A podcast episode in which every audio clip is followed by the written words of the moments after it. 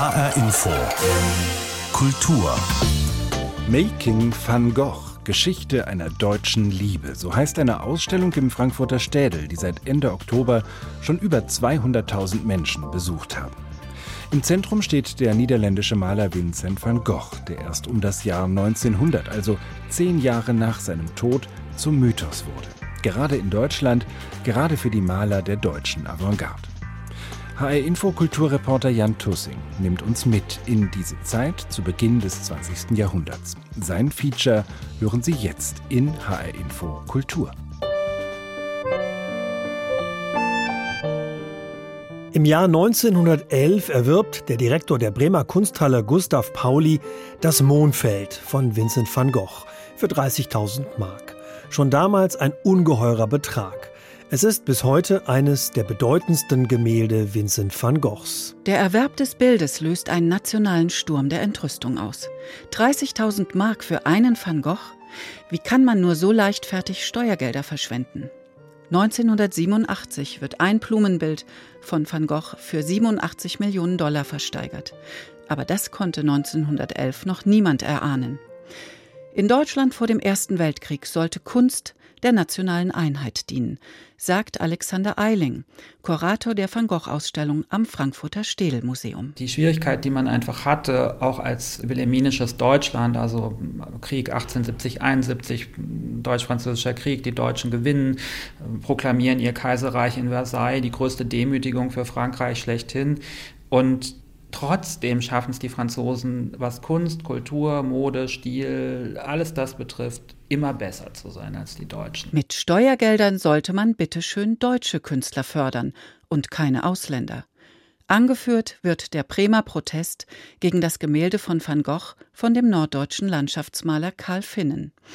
In einem Mahnwort gegen die angebliche Vormachtstellung des französischen Impressionismus polemisiert er gegen die Preistreiberei des deutschen Kunsthandels. Was zuerst nur in der Lokalpresse ausgetragen wird, erreicht schließlich nationale Beachtung.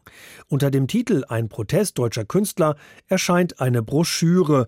Sie kritisiert die große Invasion französischer Kunst. 123 Künstlerinnen und Künstler schließen sich dem Protest an darunter Käthe Kollwitz und Franz von Stuck. Die Deutschen tun sich einfach wahnsinnig schwer damit. Also sich, wenn alle nach Paris fahren und gucken, was da passiert und sich da Inspirationen holen, dann ist es ein bisschen schwierig, da Alleinstellungsmerkmale für die eigene Nation herauszuholen. Und wie stark politisierend die Kunst in der Zeit, das sieht man ja wie im Brennglas an Van Gogh, am Erwerb des Gemäldes des Mondfelds für die Kunsthalle Bremen, wo eben ein sehr hoher Betrag für ein Van Gogh-Werk ausgegeben wird. Van Gogh polarisiert. Seit dem Sieg über Frankreich im Deutsch-Französischen Krieg von 1871 strebt das Deutsche Reich unter Kaiser Wilhelm II. die Vormachtstellung in Europa an. Im Reich herrscht Aufbruchsstimmung. Die Wirtschaft boomt, die Städte wachsen, Prunkbauten sprießen in der Gründerzeit wie Pilze aus dem Boden. In der Nationalgalerie zu Berlin, dem Prachtbau unter den Linden, sollen deutsche Künstler vom Ruhm der neuen Nation erzählen.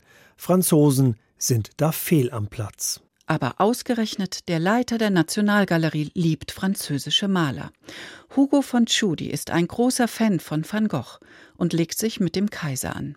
Jede Erwerbung muss von Wilhelm II. persönlich genehmigt werden, aber von Tschudis Auffassung von moderner Kunst ist komplett gegensätzlich zu der des Kaisers.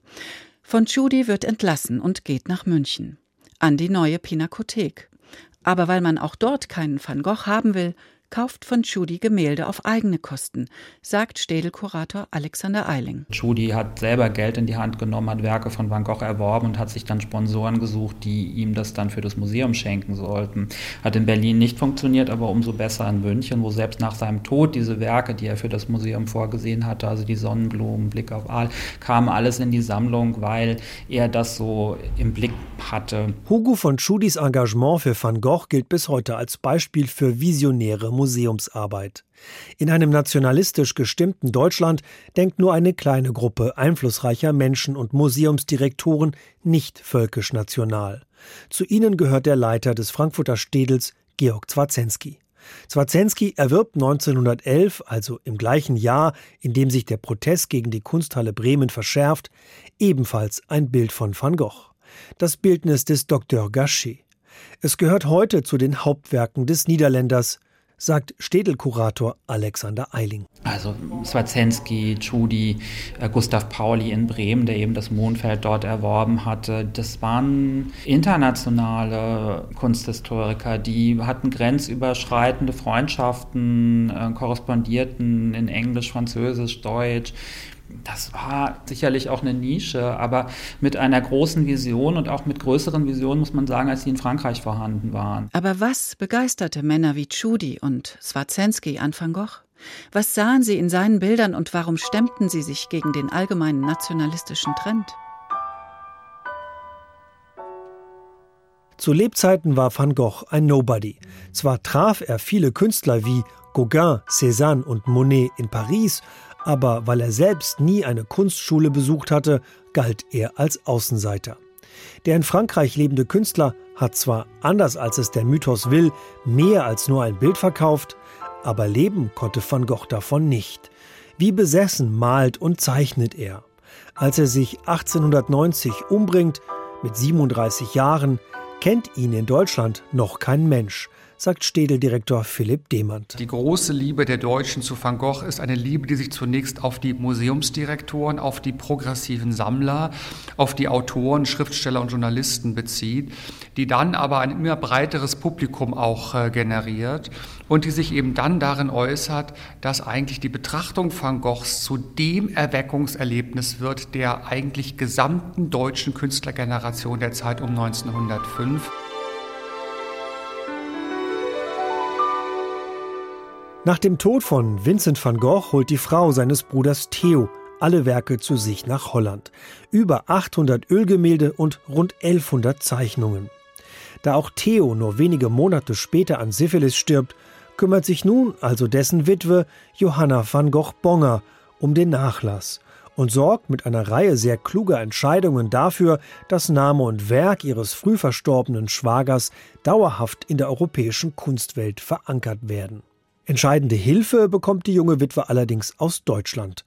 Der Berliner Galerist Paul Kassierer war einer der wenigen Kunsthändler, zu denen Johanna van Gogh Bonger schon früh Vertrauen gefasst hatte. Von ihr bekommt Kassierer direkten Zugang zu den wichtigsten Gemälden und Zeichnungen. Die ersten Reaktionen auf Van Goghs farbenfrohe Gemälde reichen von Verblüffung bis hin zu ironischem Gelächter. Während in der Norddeutschen Allgemeinen Zeitung eine Kritikerin von gestrichelten Absonderlichkeiten berichtet, bescheinigt der Kunstkritiker Hans Rosenhagen Van Gogh ein ungewöhnliches Talent und stuft ihn als Impressionisten ein, dessen Bilder leuchten und funkeln. Der Publizist Karl Scheffler geht noch weiter und vergleicht Van Gogh mit einem Außerirdischen, der die Dinge der Erde immer zum ersten Mal mit dem wilden Erstaunen des ratlos Überraschten wahrnehme und diese ohne zu deuteln wiedergebe. Damit war der Ton gesetzt, der bis heute den Van Gogh-Mythos bestimmt. Die Wahrnehmung fokussiert fortan auf dem leidenden, allein seinem Werk verpflichteten Künstler, dessen Arbeiten mehr Ereignis als klassische Malerei sind. Authentisch, radikal, modern, schreibt Städel-Kurator Felix Krämer im Katalog zur Ausstellung Making van Gogh, eine deutsche Liebe. 1905, 15 Jahre nach Van Goghs Tod, beginnt in Deutschland der Siegeszug des zu Lebzeiten verkannten Künstlers. Der Berliner Kunsthändler Paul Kassierer hatte einen Nerv getroffen und angetrieben vom finanziellen Interesse finden in ganz Deutschland gleich Dutzende Ausstellungen statt.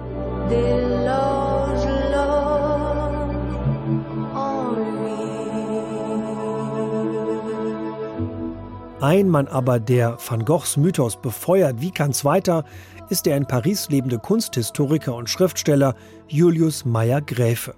1904 erscheint in Deutschland sein Buch Die Entwicklungsgeschichte der modernen Kunst das sofort Standardwerk für Künstler und Galeristen wird. Es ist ein dreibändiges Werk, alles schwarz-weiß und schlechte Abbildung, aber trotzdem Bestseller in deutschen Künstlerkreisen. Also das wird gelesen.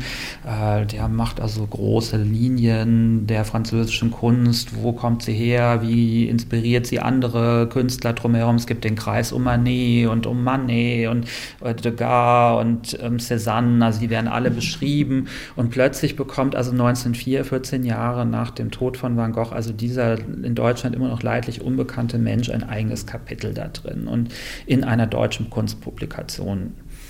Das ist schon ein Statement. Meyer Grefe reichert Van Goghs Biografie an und lässt dabei auch seiner Fantasie freien Lauf. Er koppelt aus seiner dreibändigen Entwicklungsgeschichte eine Monographie über Van Gogh aus, die 1910 im Piper Verlag erscheint und sich in Deutschland verkauft wie geschnitten Brot. Darin macht Meyer Grefe aus dem Pfarrerssohn einen Gottsucher, einen Heiligen.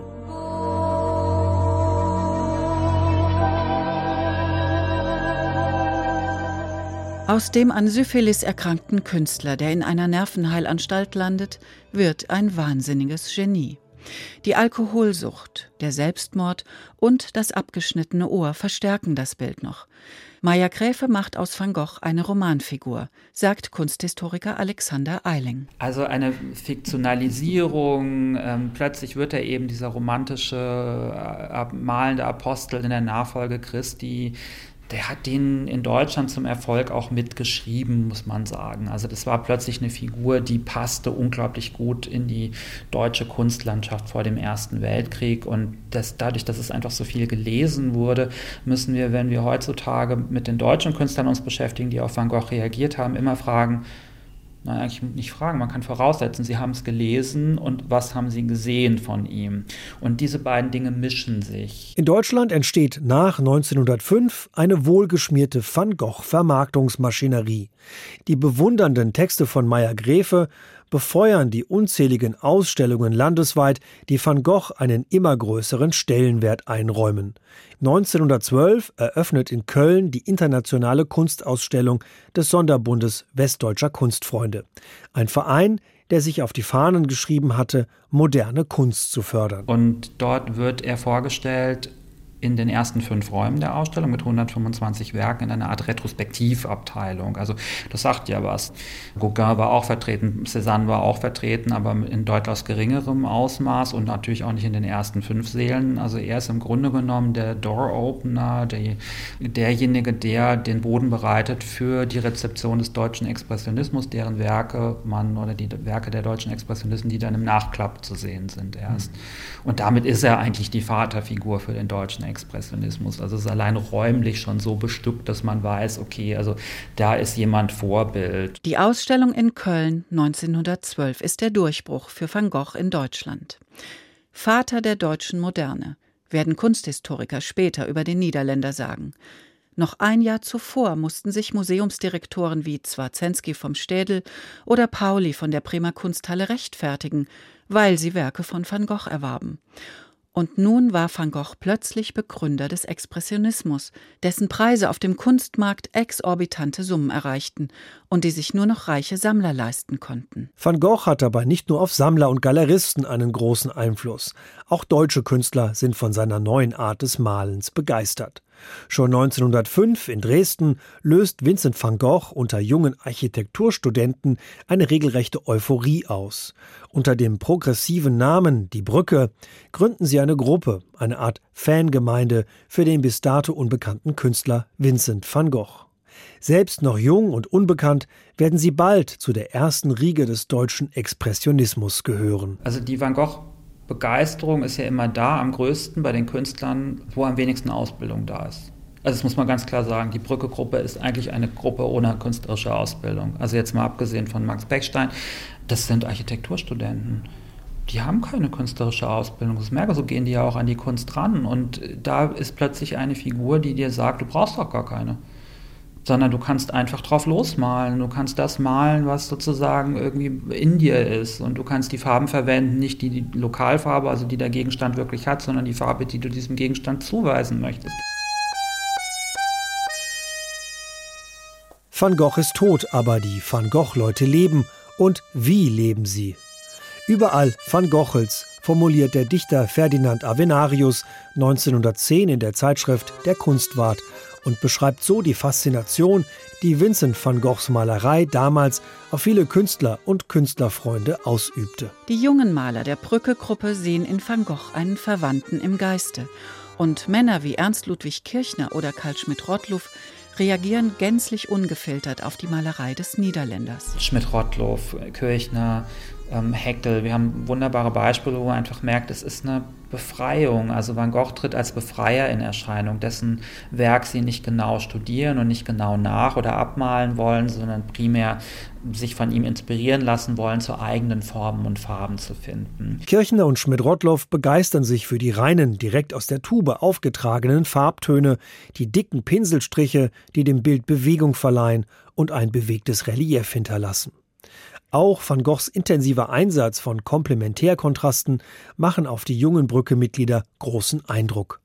Die Gegenüberstellung von Blau und Orange, Rot und Grün sowie Gelb und Violett erzielen in ihren Augen beim Motiv eine größere psychologische Wirkung.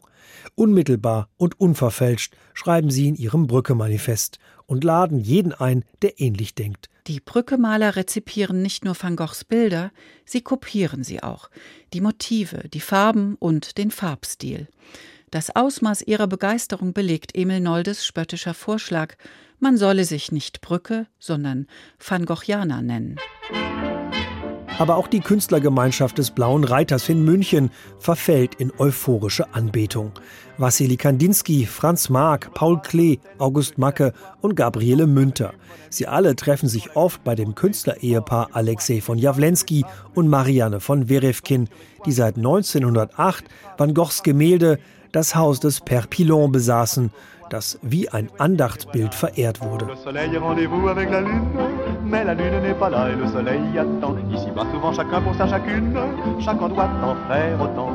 La lune est là, la lune est là, la lune est là, mais le soleil ne la voit pas.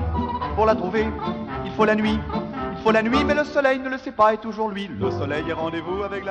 Ohne Van Gogh ist der deutsche Expressionismus nicht denkbar, sagt Kurator Alexander Eiling und auch nicht ohne den Kunsthistoriker Ludwig Meyer-Gräfe, der van Gogh in seinen Büchern zum Wanderer zwischen Genie und Wahnsinn stilisiert hat. Ohne diese Sicht auf van Gogh wäre diese Euphorie unter den jungen deutschen Künstlern vielleicht nie entstanden. Sie sehen Van Gogh durch die Brille von Meyer-Gräfe, dessen Sprache so wortgewaltig, so wirkmächtig war, der Van Goghs Malerei als Schlachtfest beschreibt. Also Farbe spritzte wie Blut und äh, der Trunkene und äh, der Verrückte. Das macht ja was mit einem, wenn man unter solchen Beschreibungen plötzlich die Werke sieht. Dann interpretiert man sie unter Umständen und nicht nur unter Umständen, sondern es ist so passiert auch vollkommen mhm. anders. Die jungen deutschen Malerinnen und Maler sehen in Van Gogh einen Heilsbringer. Wie stark ihre Verehrung ist, zeigt Kurator Alexander Eiling in seiner Ausstellung Making van Gogh. Geschichte einer deutschen Liebe, im Frankfurter Städelmuseum. Wir haben ein Beispiel von Heinrich Nauen in der Ausstellung, einem rheinischen Expressionisten, der von sich selber sagt, dass Van Gogh so übermächtig für ihn ist, dass er sich überhaupt nicht aus seinem Schatten lösen kann. Ja, das sieht man leider auch an vielen Werken. Das ist ein Künstler, der einfach dem total verfällt und die Motive nimmt und die Farben nimmt und versucht, den Pinselduktus zu imitieren. Und das wird aber auch von der deutschen Presse entsprechend kommentiert. Und deshalb kommt es ja zu diesem schönen Satz von Ferdinand Avinarius, dass er sagt, meine Güte, also überall waren Gochels hier, das kann doch nicht wahr sein. Es van Gochelt in Deutschland, 20 Jahre nach dem Tod des in Armut und Wahnsinn verstorbenen niederländischen Malers. Ernst Ludwig Kirchner, Karl Schmidt-Rottluff, Erich Heckel aber auch Emil Nolde und Max Pechstein sehen in Van Gogh ihren spirituellen Mentor. Der Expressionismus wird geboren, die Antwort der Deutschen auf den französischen Impressionismus. Aber was genau bedeutet das? Im Prinzip ist der Expressionismus eine ähnliche Krücke wie der Impressionismus, also ein Wortkrücke, meine ich jetzt damit nicht qualitative Kunst. Und die einen sind zu sagen, der reinen Impression, also quasi, die sind die Netzhaut, die nehmen das wahr, was sie sehen und geben das wieder.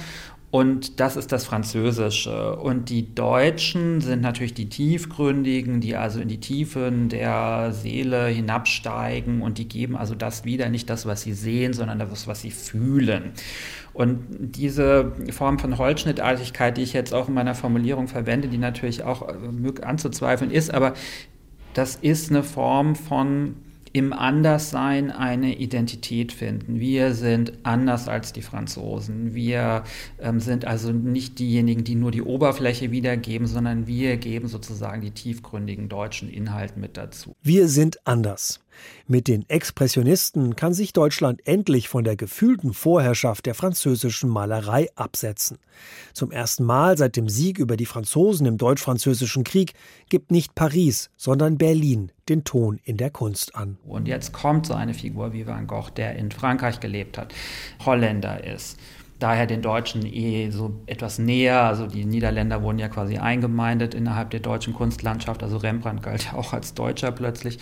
Und der ist jetzt in Frankreich und der malt so anders als die und der zeigt denen jetzt mal so richtig, wie man diesen französischen Impressionismus überwinden kann. Das ist also der Anti-Held, diejenige, der also den Impressionismus überwindet, der da ein germanisches Farb- und Formempfinden mit hineinbringt, das die Franzosen überhaupt nicht verstehen können, aber das so am Puls der neuen Zeit ist und was im Grunde genommen total vorausweisend ist. Van Gogh zeigt den Deutschen den Weg in die moderne Malerei.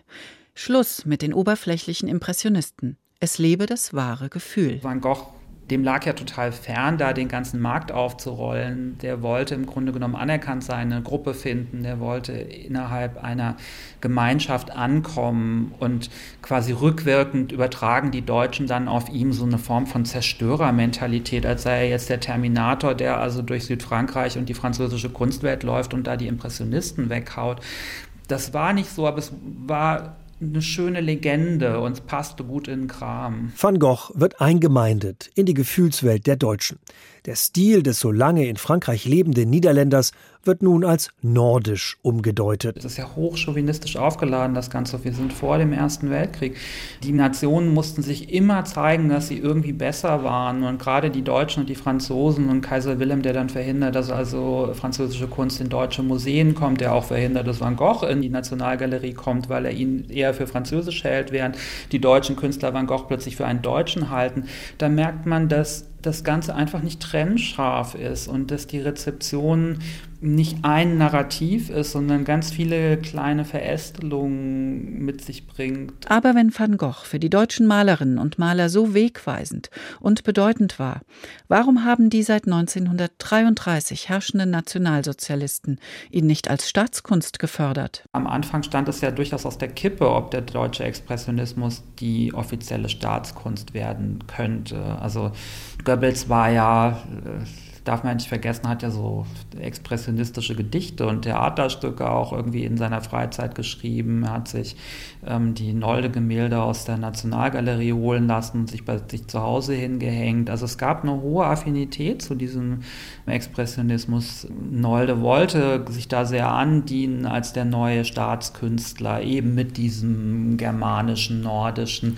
Also ein paar von denen haben wirklich Glück gehabt, dass die quasi von den Nazis so nicht gutiert wurden, weil die Karriere wäre nach 45 dann so nicht mehr möglich gewesen. Die Nationalsozialisten verbannen Van Gogh und seine expressionistischen Jünger aus den deutschen Museen. Eine Wende und ein Höhepunkt im Drama um Van Goghs Rezeption in Deutschland. 1937 beschlagnahmt Hermann Göring das berühmte Bildnis des Dr. Gachet.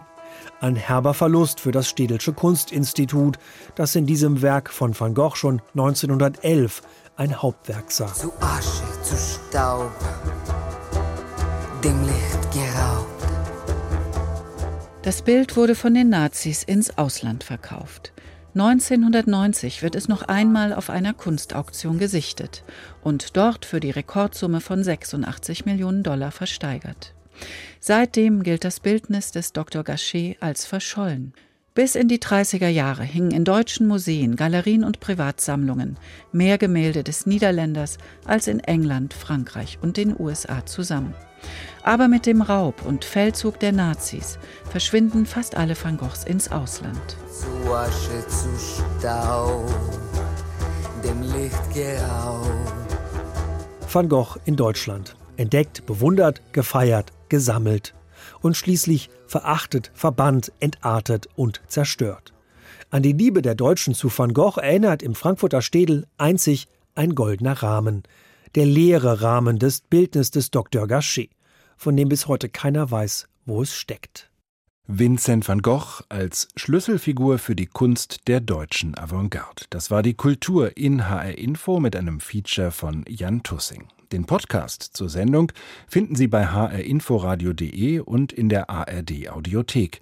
Die Ausstellung Making van Gogh ist noch bis zum 6. Februar im Frankfurter Städel zu sehen.